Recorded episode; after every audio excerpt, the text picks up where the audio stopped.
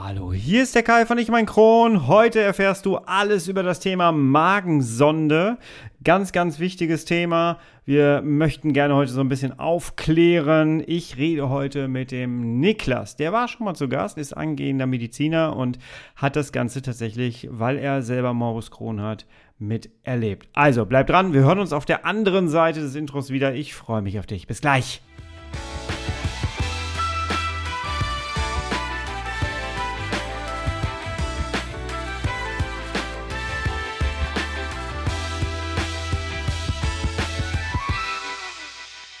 Herzlich willkommen zu einer weiteren Ausgabe von Ich um ein Kron, dein Kronpott. Hi, Tag. Ich hoffe, es geht dir gut. Ich hoffe, du bist schubfrei. Ich hoffe, du bist schmerzfrei und ich hoffe, du bist gut durch die letzte Woche gekommen. Es ist schon wieder eine kurze Woche. Es ist so merkwürdig, oder? Es haut so den, den normalen äh, Tagesablauf durcheinander, finde ich. Ja. Ähm, heute reden wir gar nicht großartig lange drum rum, sondern wir steigen direkt in das Thema ein. Und diese Folge hier geht, ist quasi so eine, so eine Fortsetzung von der Folge Hashtag 105, wenn angehende Mediziner auch Morbus Crohn haben. Dort rede ich mit meinem heutigen Gast und zwar dem Niklas. Er erzählt seine komplette Geschichte mit Morbus Crohn und ähm, ja, das ist sehr, sehr spannend. Also wenn du die noch nicht gehört hast, hör dir gerne erstmal die Folge 105 an.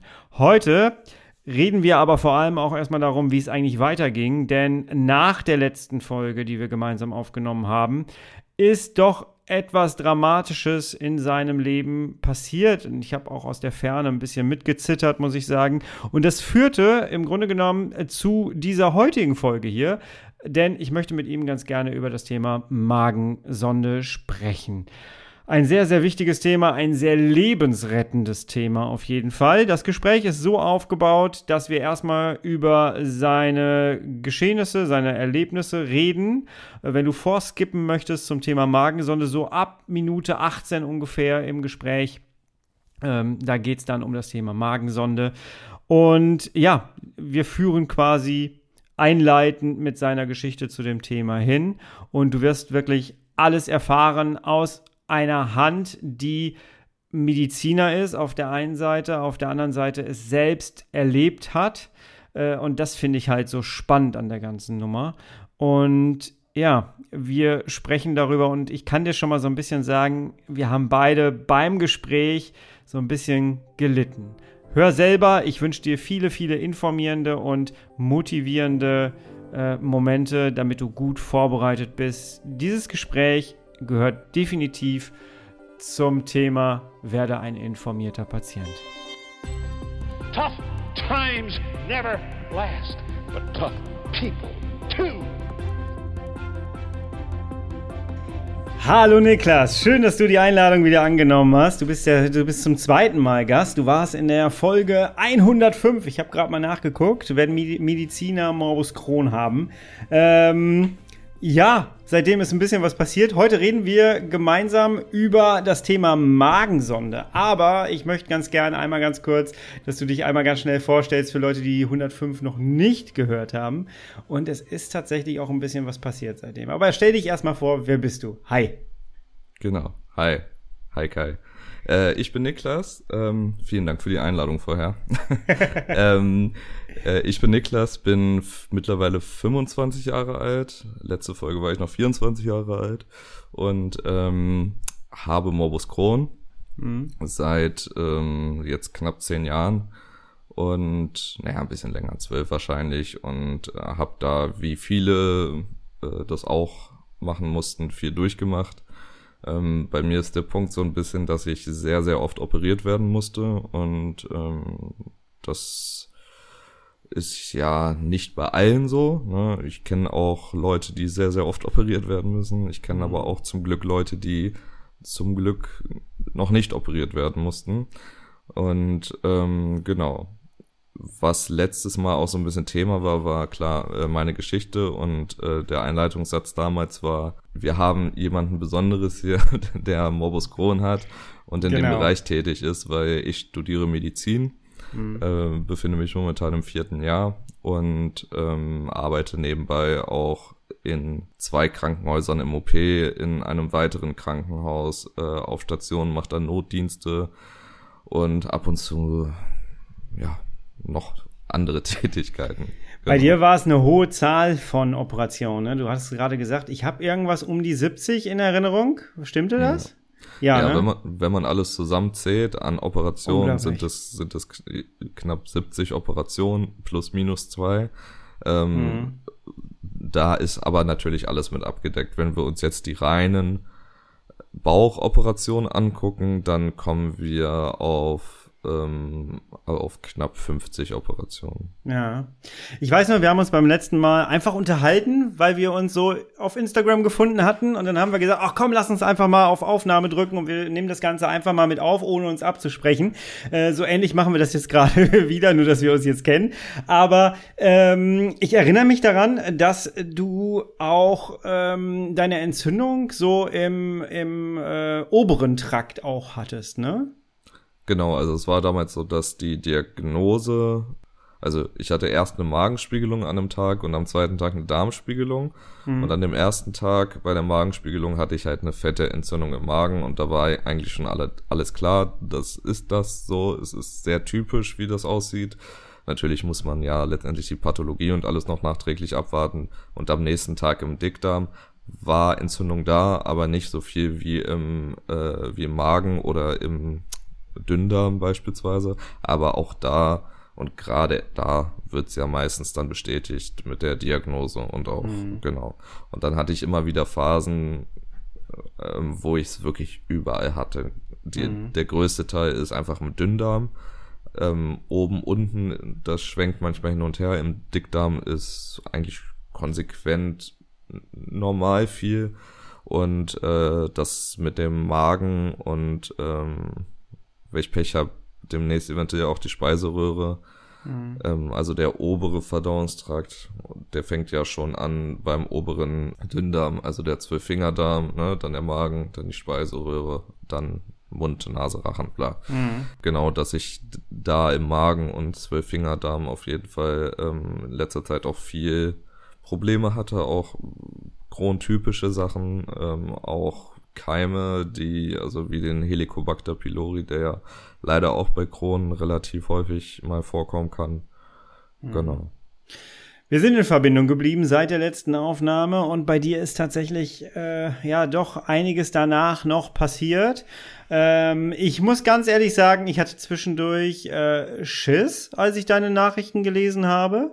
Äh, denn von jetzt auf gleich hast du plötzlich auf Instagram äh, mitgeteilt, so, äh, für mich geht's jetzt direkt in eine Notoperation. Äh, und was ich echt cool fand, und ich habe ja alle Leute darauf äh, getrimmt, da bloß äh, zu dir rüberzukommen, weil du hast die Leute echt mitgenommen und das in einer, in einer Phase, wo es wirklich gefährlich war. Ähm, erzähl mal, was ist seit der letzten Aufnahme eigentlich passiert?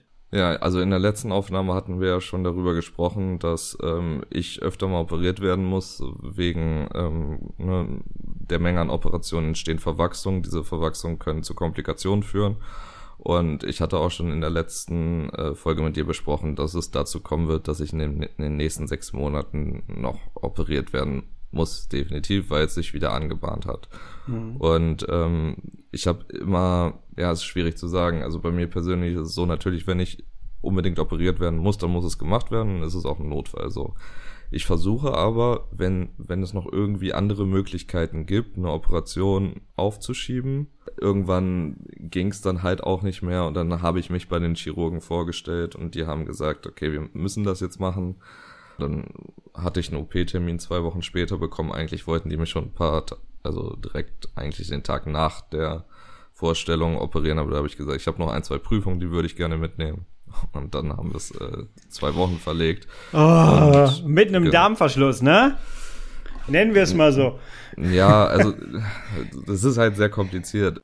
Vielleicht kennen das einige, die, die, die ähnlich oft operiert werden müssen, dass man äh, noch nicht von vornherein sagen kann, was genau während der Operation passiert. So eine hundertprozentige Sicherheit, was passiert, hast du ja bei eh keiner OP. Mhm.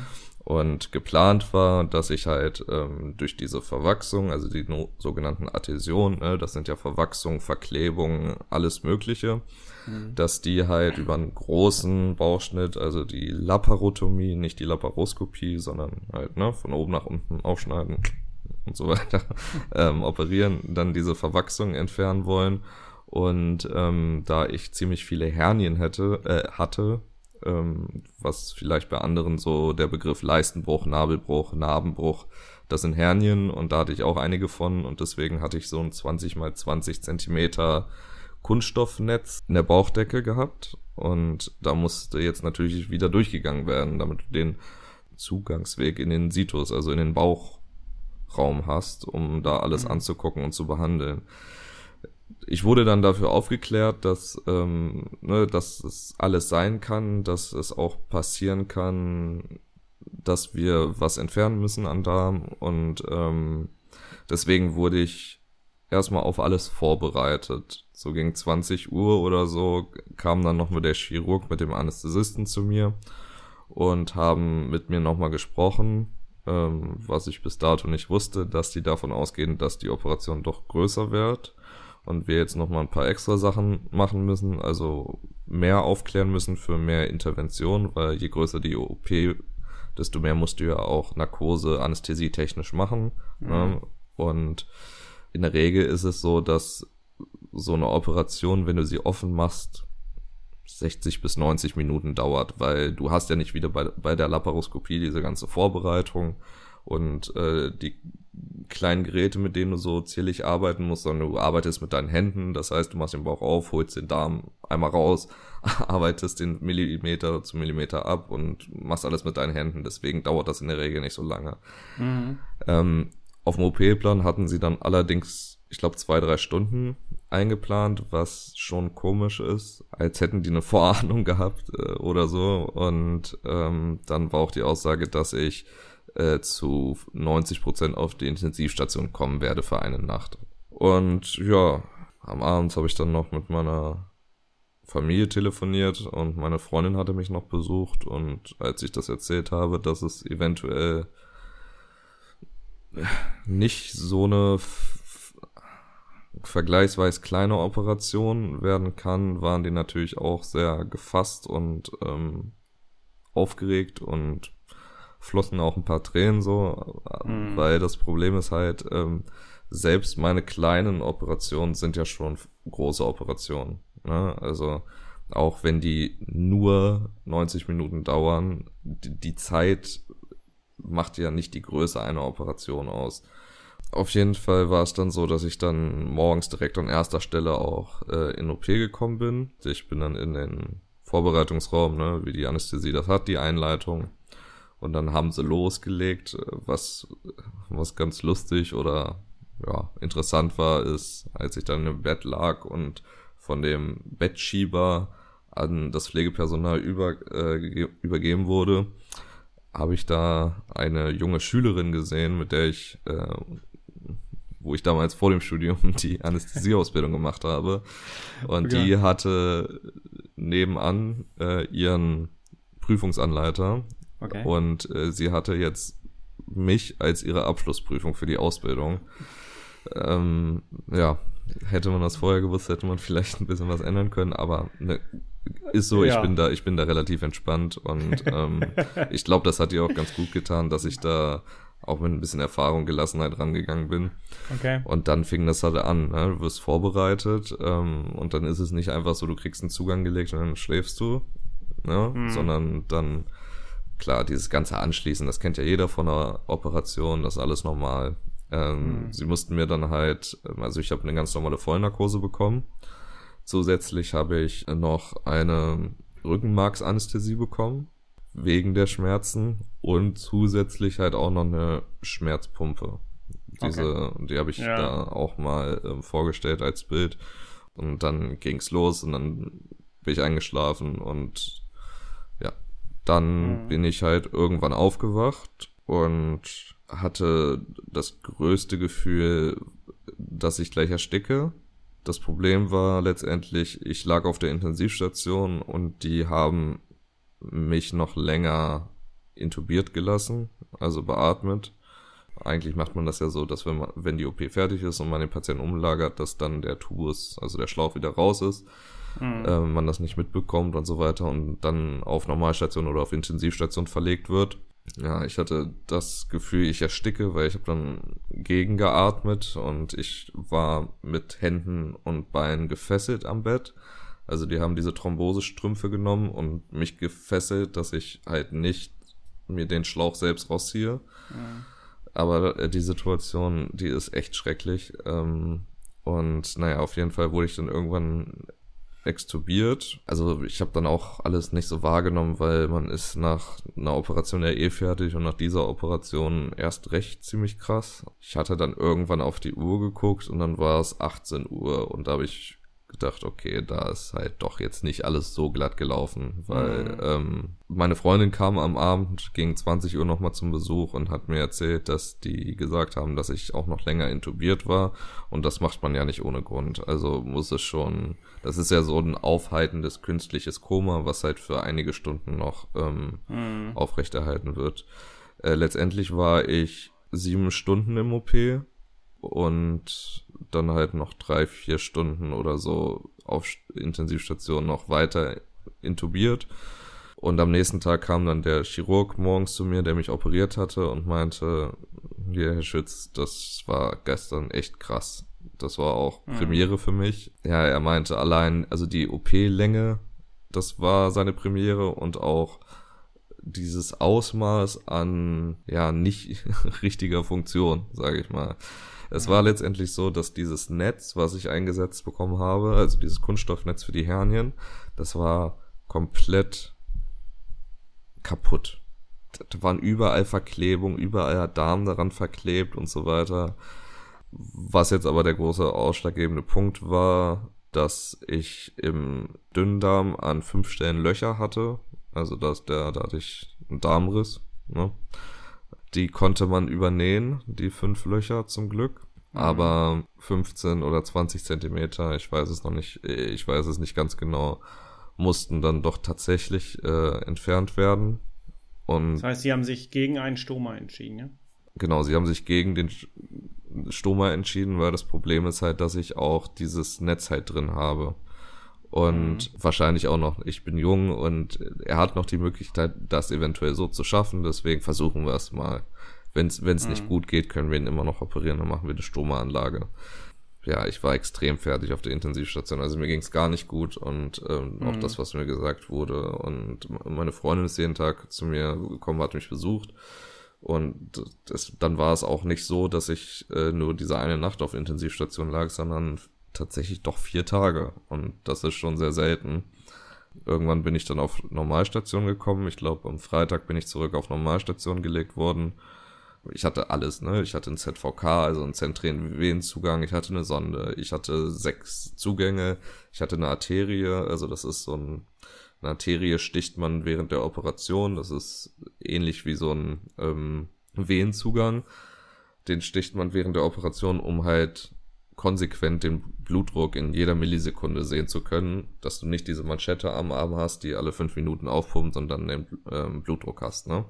Mhm. Gut, das konnte dann alles soweit gezogen werden und so weiter. Ähm, ja, dann war ich auf Normalstation und habe dann am dritten Tag, also am Montag, habe ich gemerkt, hier irgendwas geht gerade in eine falsche Richtung, die Schmerzen werden stärker, der Bauch strafft, es wird rot und es bilden sich Blasen.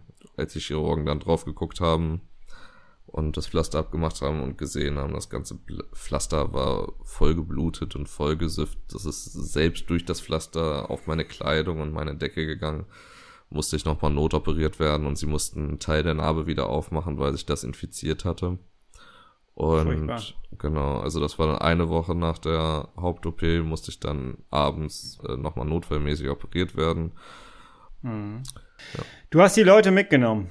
Und äh, das fand ich sehr, sehr cool. Du hast richtig erklärt, was jetzt gemacht wird. Ähm, ich habe, ich weiß, ich habe irgendwann eine Story gemacht von wegen so, ihr habt jetzt die einmalige Möglichkeit, euch von einem Mediziner auf dem Weg zur Not-OP begleiten zu lassen und äh, euch das erklären zu lassen. Das fand ich sehr, sehr cool. Ich wüsste nicht, ob ich das gemacht hätte, geschafft hätte, was du da getan hast. Also noch eine Insta-Story im Fahrstuhl zum OP hätte ich jetzt nicht unbedingt hingekriegt, glaube ich. Äh, aber ähm, ich fand das sehr, sehr cool. Und unter anderem ist da auch die Idee entstanden zu dieser Folge hier, denn äh, du hast natürlich auch erklärt, warum du eine Magensonde bekommen hast. Und da war der Punkt, wo ich natürlich auch getriggert wurde, weil äh, als ich dann meinen Darmriss hatte, das erste, was sie gemacht haben, als sie den Riss entdeckt haben auf dem Röntgen, war mir eine Magensonde zu setzen. Für mich war das das erste Mal. Ich hatte das noch nie. Ich möchte das auch nie wieder haben, denn es war nicht schön. Aber wir reden heute nicht nur darüber, äh, dass es nicht schön ist, sondern dass es auch lebensrettend ist. Ähm, ich weiß, dass sie es mir damals erklärt haben. Ich war aber damals so unter Medikamenten, dass ich mich heute nicht mehr daran erinnern kann, was sie mir erzählt haben. Und deswegen habe ich mir gedacht, hole ich mir jetzt einen angehenden Mediziner und der erklärt mir jetzt mal, was eine Magensonde äh, eigentlich so ist. Ähm, du hast auch eine bekommen, du hast darüber berichtet, du hast auch eine Grafik geteilt in deiner Story, während du das Ding bekommen hast. äh, es ist so unglaublich. Ähm, erzähl mal bitte, was ist das genau und warum macht man das? Äh, man will die Leute ja nicht absichtlich quälen. Nee, absolut absolut. Also Sonder allgemein ist ein sehr großes Thema. Es gibt ja ganz viele unterschiedliche Sonden. Ne? Sonden, okay. wenn man den Begriff hört, dann denkt man ja erstmal vielleicht irgendwie, hat irgendwer eine Sonde zum Mond geschickt oder so. Letztendlich ist eine Sonde ähm, eine Art Schlauch, der halt zu unterschiedlichen Sachen genutzt werden kann und in der Medizin auch als ganz unterschiedliche äh, Möglichkeiten genutzt wird. In der Zahnmedizin gibt es selbst Sonden als Instrumente. Aber darauf wollen wir jetzt mhm. nicht eingehen, sondern wir gehen jetzt mhm. mal auf die Medizin ein und da gibt es ähm, auch unterschiedliche Sonden. Zum Beispiel, wenn man eine Fistel hat oder einen Abzess, ähm, dann kann man in diese Öffnung, also in diesen Fistelgang, eine Sonde einführen, um diese Fistel dann halt mit einem Kontrastmittel darzustellen, um dann halt auch richtig zu operieren beispielsweise. Mhm. Und dann gibt es halt noch die Möglichkeit, Sonden ähm, in den Magen zu legen oder aus dem mhm. Magen oder auch in den Dünndarm. Ähm, und da gibt's halt auch ganz viele unterschiedliche Gründe. Ich weiß nicht, äh, wie viele Menschen, die uns jetzt zuhören, schon in den Genuss kamen, eine Magensonde gelegt zu bekommen. Du hast jetzt gesagt, in den Magen rein. Ähm, äh, der Weg dahin geht über die Nase. Ne? Also ich habe damals, du hast gerade Schlauch gesagt, ich habe so schön äh, gesagt, dass äh, ich hatte das Gefühl, man hat mir eine, man hat mir eine Autoantenne, Radioantenne in, in die Nase geschoben. So fühlte sich das ungefähr an. Ja. Ähm, der Weg geht über die Nase, ne? Genau. Also da gibt's auch unterschiedliche Zugänge. Man muss halt immer gucken, war, okay. warum muss diese Sonde Sonde jetzt gelegt werden, weil es gibt Sonden ähm, zur Ernährung, dass durch die ja. Sonde in den Magen was geht. Es gibt Sonden, damit aus dem Magen was rausgeht oder aus dem Zwölffingerdarm beispielsweise. Und dann gibt es halt die sogenannten Ernährungssonden. Und da gibt's halt auch unterschiedliche Möglichkeiten. Die, wie du meintest, gerade eben, das ist so die Standardmethode, äh, dass man sich ein Nasenloch aussucht, am besten das, wo ein bisschen mehr Platz ist und man mehr Luft durchbekommt.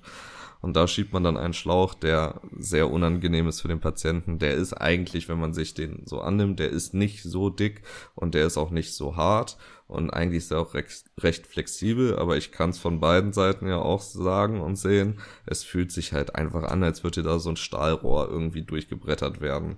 Und ähm, deswegen wird ähm, wird der auch in ja unterschiedlichen ähm, Zuständen des Patienten, sage ich mal, gelegt. Und was einige vielleicht ja auch kennen, also das ist die sogenannte Nasogastrale, also Nase-Magen-Sonde. Und dann mhm. gibt es noch die perkutane Sonde, also perkutan durch die Haut. Das heißt, ähm, da wird ein Schlauch, ähnlich wie durch die Nase in den Magen, einfach durch die Haut in den Magen gelegt. Okay. So. Und okay. Ähm, das wird dann meistens gemacht, wenn Leute eine Sonde zur Ernährung bekommen müssen oder Medikamente zu sich nehmen müssen und das anders nicht können. Ähm, ich glaube, ab zwei oder vier Wochen, da würde man dann sowas legen. Es kommt halt auch mhm. immer auf die Zeit an, wie lange man so eine Sonde braucht. Genau. Aber jetzt lass uns mal zu dem gehen, was du und ich bekommen haben. Ähm, Mhm. Warum macht man das? Warum? Also, Also bei dir war es ja, äh, du hast die, glaube ich, vor deiner Not-OP im, ja, im Schock, äh, im Not, äh, in der Notaufnahme wahrscheinlich schon bekommen, ne? genau, genau. Dann war es wahrscheinlich so, dass du ähm, den Darmriss hattest und der ist ja auch vergleichbar mit einem mit einem Darmverschluss, was ja theoretisch mit einem einhergeht. Und da wird es automatisch gemacht, ähm, dass man diese Sonde über die Nase in den Magen legt, ähm, weil der Weg nach unten, also der Stuhlgang, kommt ja nicht Mhm. mehr unten raus, was ja beim Darmverschluss zum Beispiel das typische Beispiel ist, und irgendwann kommt es halt oben raus. Und das nennt Mhm. man das sogenannte Koterbrechen. Und wenn man Kot erbricht, das ist schrecklich, dann hast du definitiv einen Darmverschluss. Und ähm, diese ganzen Flüssigkeiten, die da entstehen und so weiter, die werden halt dann von der Sonde aus dem Magen abgeleitet, Hm. damit sie sich halt nicht im Körper verteilen. Und das Wichtigste ist, du hast sie auch bekommen, weil du dann notoperiert wurdest. Ähm, Hm. man hätte es sonst, wenn du schläfst bei der Narkose, hätte man dir eh, dann eh eine gelegt, wenn man am Bauch operiert in äh, so einem Ausmaß, weil die Aspirationsgefahr halt hoch ist. Also das Aspirieren von, von Mageninhalt in die Luftröhre. Was heißt das? Genau, also der Magen ist ja meistens nicht leer, ne? Mhm. Deswegen soll es ja auch immer nüchtern zu einer OP kommen. Bei einer Not-OP geht's ja Mhm. nicht anders, ne? Aber Ich habe Spargel gegessen. ja, dementsprechend war es wahrscheinlich nicht nüchtern. Und äh, da ist halt, da gibt's auch bei der Narkose-Einleitung zum Beispiel ganz große Unterschiede. Da gibt's die normale Einleitung und die Ilius-Einleitung, also die Darmverschlusseinleitung. Und ähm, Aspirationsgefahr, also das Aspirieren ist, dass wenn Mageninhalt in die Luftröhre gelangt. Und das soll da ja nicht hin, weil das führt halt zu einer Blockade, das kann zu äh, Lungenentzündung, Pneumonien, ja, und im ganz schlimmsten Fall halt zum Ersticken, zum Tod führen. Und Mhm. ähm, genau deswegen wurde das äh, bei dir da schon gelegt. Es wird bei vielen Bauchoperationen, die irgendwas damit zu tun haben, ähm, gemacht. Wird man dann quasi eingeleitet, ne? Also dann schläfst du und dann legt man diese Sonde in den Magen vor, Mhm. während du schläfst. Das heißt, du musst da diese ganze Schlucke-Sache nicht mitmachen und so weiter.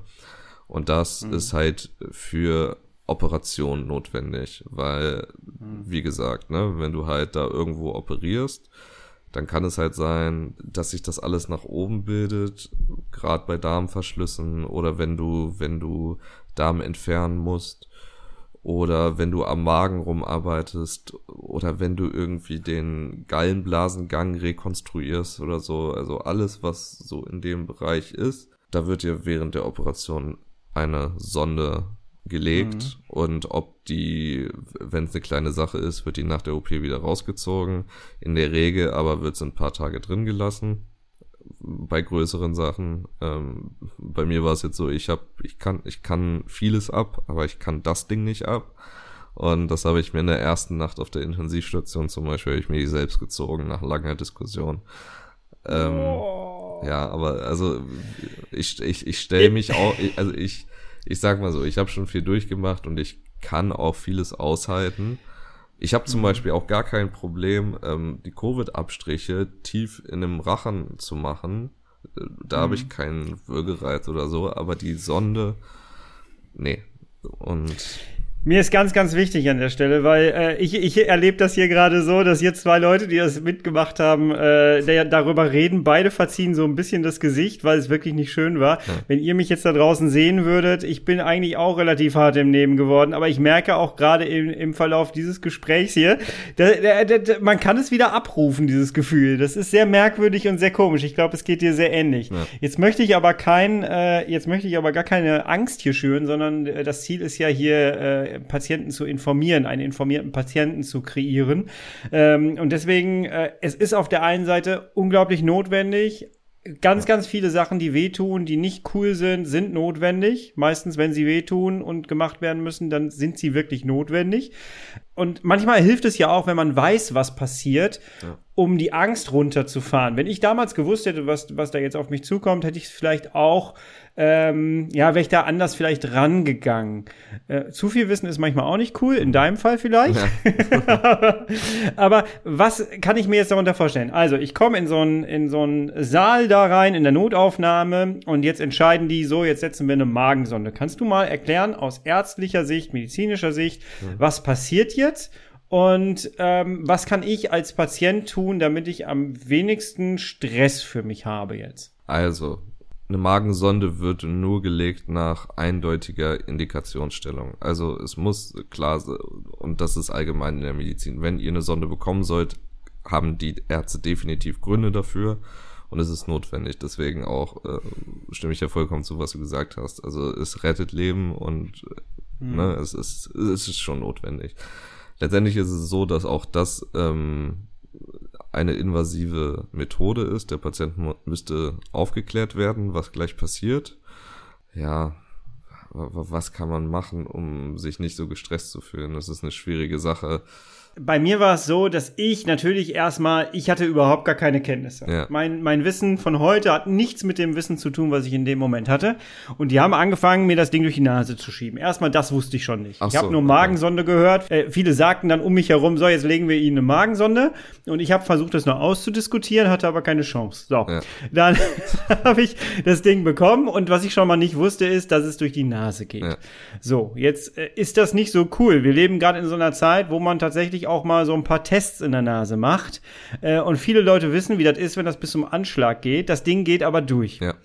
Äh, also es das, geht über den Anschlag hinaus. Genau. Ich finde den Vergleich gar nicht so schlecht, merke ich gerade. Ja. Ähm, und mir hat es geholfen, dass plötzlich jemand um die Ecke kam von diesem medizinischen Personal. Ich wusste gar nicht, wo die plötzlich herkam, die sich hinter mich gestellt hat und die dann plötzlich gesagt hat, atmen Sie bitte durch den, äh, durch den Mund, hat sie, glaube ich, gesagt. Atmen Sie einfach ganz, versuchen Sie normal weiter zu atmen. Ja.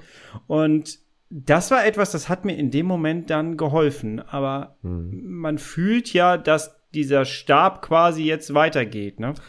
Ja, also das meine ich auch mit der mit der Aufklärung, ne? Also es muss natürlich mhm. aus rechtlichen Dingen aufgeklärt werden, aber halt auch viel wichtiger für den Patienten, ähm, damit er weiß, was passiert gleich und wofür ist die notwendig. Wenn ich glaube, wenn ein Patient dann weiß, warum diese das Legen dieser Sonde gleich notwendig ist und ihm helfen wird, äh, ist schon mal ein Schritt getan, um den Patienten zumindest davon zu überzeugen, dass es eine wichtige Sache ist. Deswegen muss es aufgeklärt werden, dass wir werden gleich einen flexiblen längeren Schlauch nehmen, den wir Ihnen durch ein Nasenloch einführen. Sie müssen ganz, mhm. ganz entspannt weiteratmen, ruhig bleiben. Ich werde Ihnen dann meistens, wenn die Patienten wach sind, etwas zum Schlucken geben. Man kann dabei trinken und ähm, ich schiebe das vorsichtig vor. Vorher werde ich nochmal so ein bisschen den Rachen und die Nase betäuben mit einem Spray, was man vielleicht aus der Magenspiegelung kennt. Stimmt. Stimmt, das hatte ich auch. Genau. Ja. Und dann werden wir den Schlauch langsam über ein Nasenloch einführen. Sie sagen, stopp, wenn es bei Ihnen gerade nicht weitergeht, dann machen wir eine kurze Pause. Aber es ist schnell gemacht, wenn Sie einmal mitmachen. und dann schieben wir den einmal vor, der wird dann an Ihrem Rachen, das ist das Unangenehmste, lang gehen. Sie werden dann wahrscheinlich einen Würgereflex entwickeln. Und wenn wir dann hinten im Rachenraum, in der Mundhöhle angekommen sind, dann gebe ich ihnen äh, das Zeichen oder sage zu ihnen, ähm, schlucken, schlucken, schlucken, schlucken.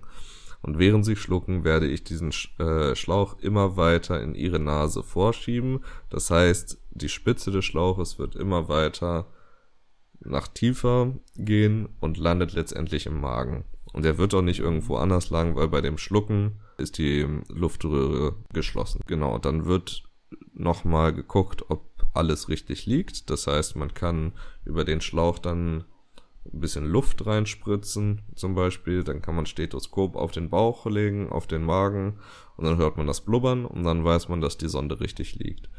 Oder mhm. man kann auch, wenn der Patient zum Beispiel nicht nüchtern ist, ne, was ja bei Not-OPs oft der Fall ist, kann man einmal saugen, ne, also und gucken, ob da irgendwie Mageninhalt zurückkommt. Da weiß man auch, dass man richtig mhm. liegt.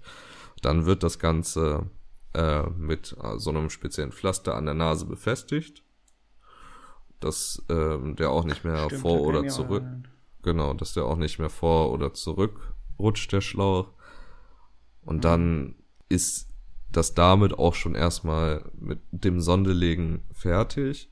Man hat halt dieses Gefühl, ne? Man hat dieses Gefühl, okay, da ist halt die ganze Zeit was im Hals und das ist auch egal, wie mhm. dick oder wie dünn der Schlauch ist. Das Gefühl ist halt einfach da und da muss man sich dran gewöhnen. Man gewöhnt sich auch mit einer Zeit dran. Ähm, mhm. Genau. Und dann, je nachdem, warum die Ärzte jetzt entschieden haben, diese Sonde einzusetzen, wird sie dann halt noch fertig gemacht. Also in der Regel wird dann zum Beispiel bei Operationen ähm, noch so ein Beutel, so ein Drainagebeutel beispielsweise quasi dran gehängt und dann läuft das automatisch ab. Mhm. Ich finde den Vergleich ganz gut, ähm, wenn man sich jetzt so vorstellt, also wir, wir reden nicht darüber, dass das weh tut. Das tut nicht weh, so kann ich es zumindest sagen.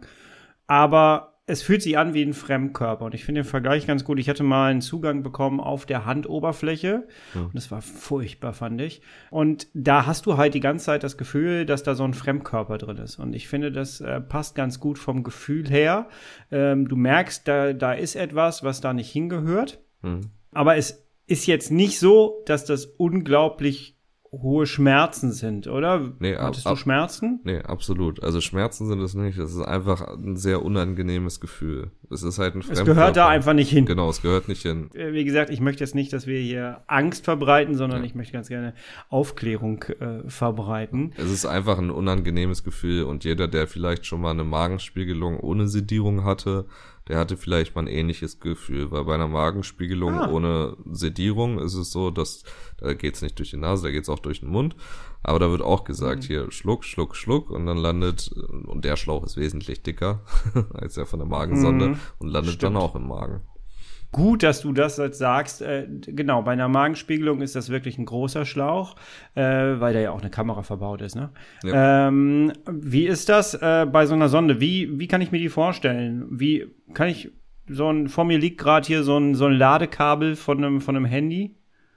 Nee, das ist schon dicker. Ist dicker? Ja, okay, also guck mal, ich, ich war unter Drogen. also äh, die, die normale Sonde, die in den Magen über die Nase gelegt wird, ist. Wie dick ist so ein Apple Pencil? Ja, ja, ja, habe ich auch hier. Ja. Oh, war es doch so. nee, es ist, nee, es ist dünner. Also der Apple Pencil ist das, was dann oben rauskommt aus der Nase und da wird es dann angeschlossen. Genau. Okay, okay. Ja, cool.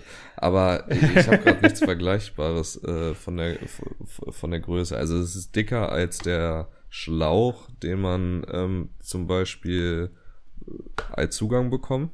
Ne? Also, mhm. da ist er ja, auch ein gutes Beispiel. Aber ja. er ist nicht, also stiftig auch nicht, er ist dünner. Mhm. Du hast gerade gesagt, äh, Leute mit Morbus Crohn äh, kennen das meistens schon. Äh, wieso sagst du sowas? ich rede natürlich jetzt nicht von allen, ne? Ich, ich mhm. rede von den Leuten, die schon mal äh, irgendwelche Komplikationen hatten, wie ein Darmverschluss oder für die Leute, die operiert werden mussten. Es gibt ja auch mhm. Leute, die ähm, gerade auch, wenn sie was zum Beispiel im oberen Verdauungstrakt haben, ähm, dass sie dann auch eine Sonde brauchen. Oder manche Leute können zum Beispiel das Abführmittel nicht trinken ähm, mhm. für eine Darmspiegelung, dann kann man auch eine Sonde legen und dann wird es halt darüber appliziert und gegeben. Das geht okay. auch. Und deswegen, okay. das habe ich auch schon öfter mal mitbekommen, auch bei Jüngeren, nicht nur bei älteren Leuten, auch Jüngere, mhm. die das halt einfach nicht trinken können, dann kann das auch mhm. gelegt werden. Und ähm, in der Notaufnahme halt auch aus ganz verschiedenen Gründen. Ne? Also wenn du da einen ja. Darmverschluss hast, auch wenn du nicht unbedingt operiert werden musst, dann wird dir da eine Magensonde gelegt. Mhm. Und manche Leute müssen ja sogar ähm, künstlich ernährt werden, weil es anders nicht mehr geht. Und mhm. ähm, da gibt's dann ja auch die unterschiedlichen Sonden, dass du die über die Nase erstmal am Anfang hast, aber dann halt auch diesen letztendlich diese perkutane ähm, Magensonde bekommst, die mittels Magenspiegelung und kleinem Hautschnitt gelegt wird. Ja. Wie lange habe ich sowas? Du hast gerade gesagt, bei dir dauerte das ein bisschen länger. Ähm, ich kann mich daran erinnern, dass mir die tatsächlich am nächsten Tag, als ich auf der, also die wurde mir noch auf der Intensivstation wieder weggenommen. Ja. Äh, wie lange, gibt es da eine Faustregel, wie lange man sowas drin lassen sollte? Also in der Medizin ist es so, dass jeden Tag neu geguckt werden muss, aber für alles. Also auch die Zugänge oder irgendwelche mhm. Ableitungen noch oder zum Beispiel eine Dauerkatheter ne, für den Urin. Da muss jeden Tag neu kontrolliert werden, ist das jetzt noch notwendig oder nicht. Wenn du dich gut fühlst, du kein, keine Übelkeit, Erbrechen hast ähm, und du jetzt auch langsam wieder mit dem Trinken anfangen kannst und mit dem Essen, dann brauchst du die Sonne nicht. Und deswegen, mhm. wenn das in der Regel so eine und eine Darmoperation ist ja eigentlich auch, also es ist eine große OP. Das muss man nicht, muss man nicht runterspielen. Das ist einfach so.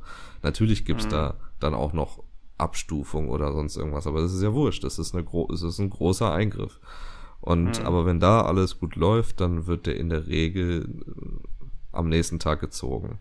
Ich würde ganz gerne darauf eingehen, wie geht das? Also wir haben gerade, du hast gerade erklärt, wie, wie die gelegt wird, wie wird die gezogen? Also wir reden ja vom Ziehen. Genau, beim Ziehen ist es so, dass erstmal das Pflaster abgemacht wird, dann wird äh, nochmal so eine große Spritze genommen, um nochmal den letzten Inhalt rauszusaugen. Da muss man sich aufsetzen, sich so ein bisschen nach vorne beugen und ähm, dann schluckt man nicht mehr natürlich, weil muss ja oben raus letztendlich. Äh, das machen dann die Pfleger oder Ärzte, ist ja egal, wer das macht. Nimmt dann den Schlauch, hält deine Nase ein bisschen fest und dann wird es versucht, relativ schnell in einem Zug rauszuziehen. Das ist ja, sind, sind ja ein paar mhm. Zentimeter, die da drin sind, aber ich mhm. finde das Ziehen nicht so schlimm. Man hat da auch so ein, also meistens ist es so, dass man danach auch noch ein, zwei Mal wirkt, beim Ziehen mhm. auf jeden Fall, weil es halt einfach wieder da rangeht. Und es kann auch sehr unangenehm sein, gerade wenn dieser Schlauch halt dann da, na, dann ist die komplette Nase danach erstmal zu und alles. Aber genau, ja. das geht relativ schnell. Und ich hatte äh, noch so ein bisschen Schluckbeschwerden, ein, ja. zwei Tage, weil man einfach, da war halt ein Gegenstand dran. Ne? Ja. Also ich, ich kann bestätigen, es war nicht so schlimm. Es, das, das Gefühl danach war einfach toll, dieses befreite ja. Gefühl auch. Äh, das war ganz gut. Ansonsten gibt's halt auch, wenn man das gar nicht aushält, nicht jeder zieht das sich selber wie du, ähm, kann man sich halt auch Schmerzmittel geben lassen die, oder so eine leichte Betäubung geben lassen, dass man so ein bisschen schummerig ist. Das hat man mir zum Beispiel angeboten. Ja. Ähm, Aber es ist kann mich nicht mehr erinnern, notwendig, ob ich das gemacht habe. Notwendig. Also, ja, also es sind äh, keine Schmerzen. Nein, das genau. ist halt, man kann das aushalten, es ist nicht cool, nachts ist es nicht ganz cool, ja. aber ähm, es, es hilft auf jeden Fall. Was ich euch da draußen mit mitgeben kann aus heutiger Sicht. Ähm, ich bin ja ein ganz, ganz großer Freund von Atemtechniken lernen. Gerade wenn man Schmerzen hat, gerade wenn man äh, das Gefühl hat, man steht gerade an der Supermarktkasse und äh, man muss auf Toilette und man muss eigentlich gar nicht. Viele kennen das von euch da draußen. Atemtechniken sind echt immer sehr, sehr gut. Die haben mir am Ende nach der Rückverlegung, also bei der Rückverlegung hatte ich schon äh, gute Kenntnisse darüber, war auch schon ganz gut trainiert damit diese ganze Zeit vor der Rückverlegung, die war für mich wesentlich entspannter. Alle Untersuchungen, die gemacht werden, wurden und so, als ich dann wirklich diese Atemtechniken anwenden konnte. Und ich glaube, so rückblickend wäre das auch nicht verkehrt gewesen. Ähm, schon alleine bei dieser ganzen Geschichte. Wir legen eine, eine Magensonde wie gesagt, hinter mir stand jemand, die dann gesagt hat, so jetzt atmen Sie normal weiter und in Ihrem normalen Tempo. Und äh, das, das hat schon ganz gut geholfen. Und Atemtechniken sind für CED-Patienten echt gut. Kann ich immer nur weiterempfehlen. Das auf jeden Fall, auf jeden Fall. Ja, absolut. So. Ähm, was was oh. auch noch so ist, also man, man, man darf sich da nicht so reinsteigern. Da, da, mhm da neigt man leider oft zu, was komplett normal ja, ist. Ja. Aber das, ähm, man muss dann versuchen, wieder runterzukommen. Das kann man mit Atemübungen mhm. machen. Wenn es gar nicht anders geht, kann man sich auch äh, was kurz geben lassen. Ne? Gerade wenn du mhm. auf der Intensivstation bist und dir geht's eh schon so dreckig und es ist alles blöd und dann nervt die noch und du hyperventilierst, dann es gibt Mittel. Da ne, kann man selbst gegen angehen, dass man so ein bisschen runterfährt halt weiter, sich nicht noch weiter reinsteigert. Und im schlimmsten mhm. Fall gibt es, wie du schon meintest, Medikamente, die ein bisschen beruhigen. Das fängt von Clonidin zum Beispiel an, das wird ein bisschen beruhigt. Im schlimmsten Fall, im ganz, ganz schlimmsten Fall, geht auch Propofol. Wird zwar nicht gemacht, aber das kann man auch machen. ich hatte Morphi äh, Morphin drin, Morphium drin und äh, das hat ja nicht ge geholfen, weil mein Darm ja schon löchrig war. Äh, dementsprechend war das egal. Aber es gibt noch einen, vor der OP. Ja. Es gibt noch einen Tipp, den ich immer geben kann, weil die, den habe ich schon so oft gemacht. Egal ob im OP, äh, egal ob in der Notaufnahme. Wenn du wirklich mal das Gefühl hast, du bist jetzt über einer Grenze und du kannst gerade nicht mehr und du hyperventilierst vielleicht oder so, was Niklas gerade sagte.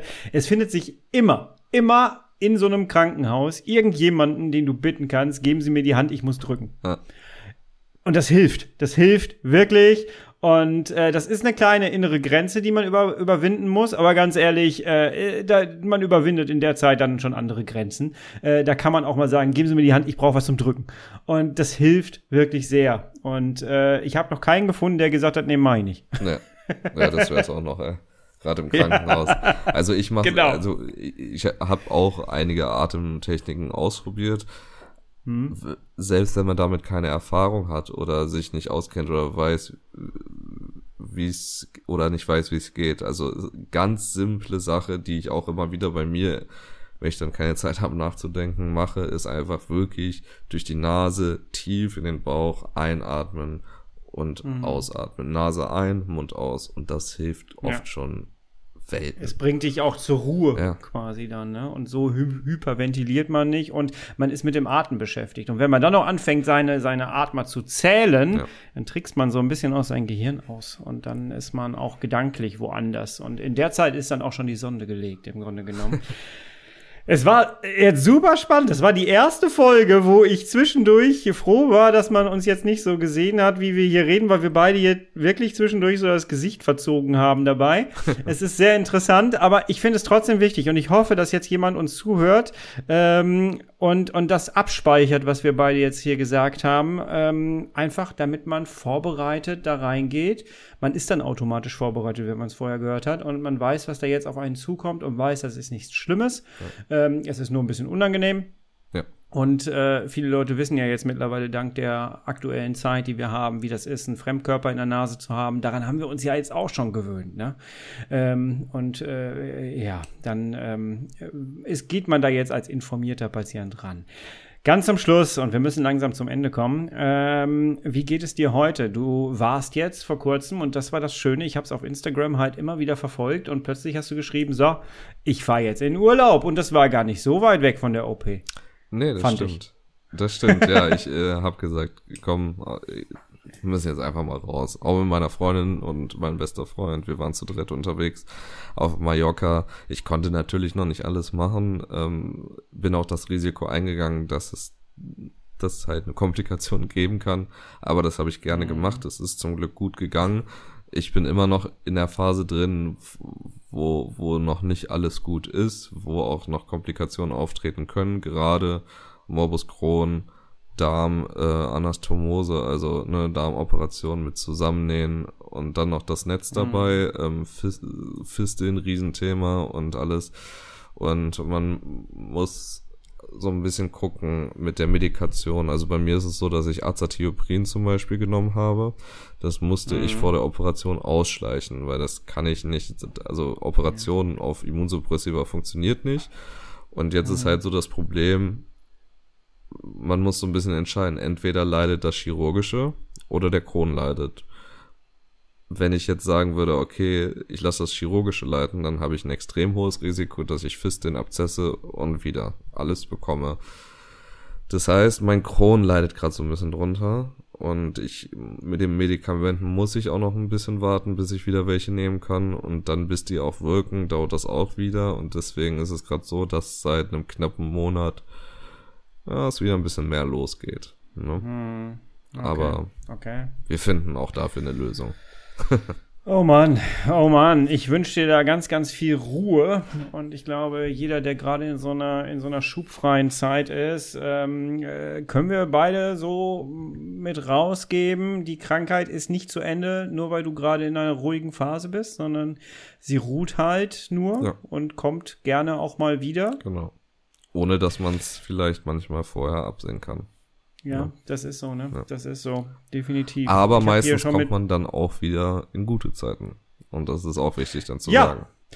Und das war ja beim letzten Mal schon so, dass du das genau ausgestrahlt hast. So dieses äh, Fokus immer auf, es wird schon wieder gut werden. Und äh, das nach über 70 Operationen insgesamt. Das fand ich schon sehr beeindruckend, muss ich sagen. Und das ist ja genau das, äh, was ich hier mit dem Podcast auch gerne mitgeben möchte, dass Menschen erzählen, dass sie trotzdem einigermaßen normal leben. Normal ist immer sehr individuell. Für dich war jetzt dieser Urlaub dann auch äh, der Schritt zum normalen Leben im Grunde genommen. Ne? Genau, ja, absolut.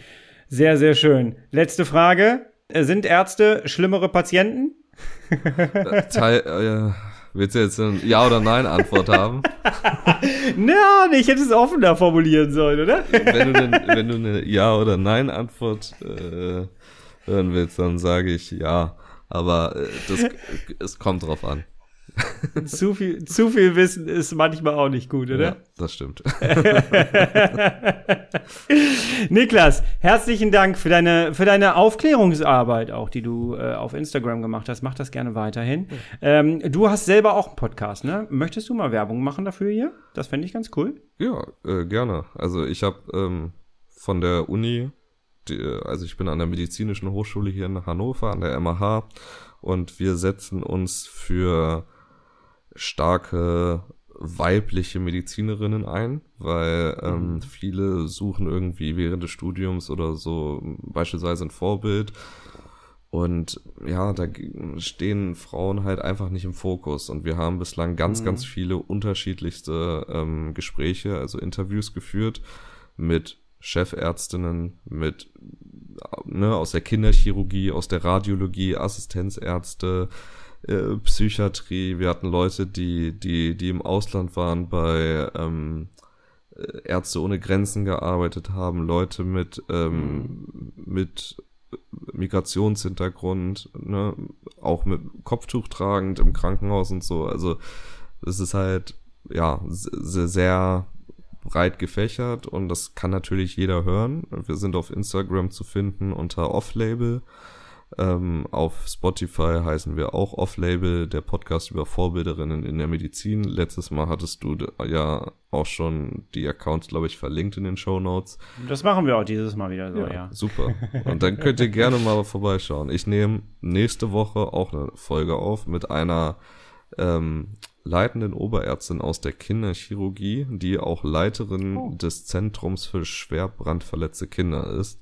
Also das ist auch ein sehr, sehr interessantes Gespräch, was daraus resultieren wird.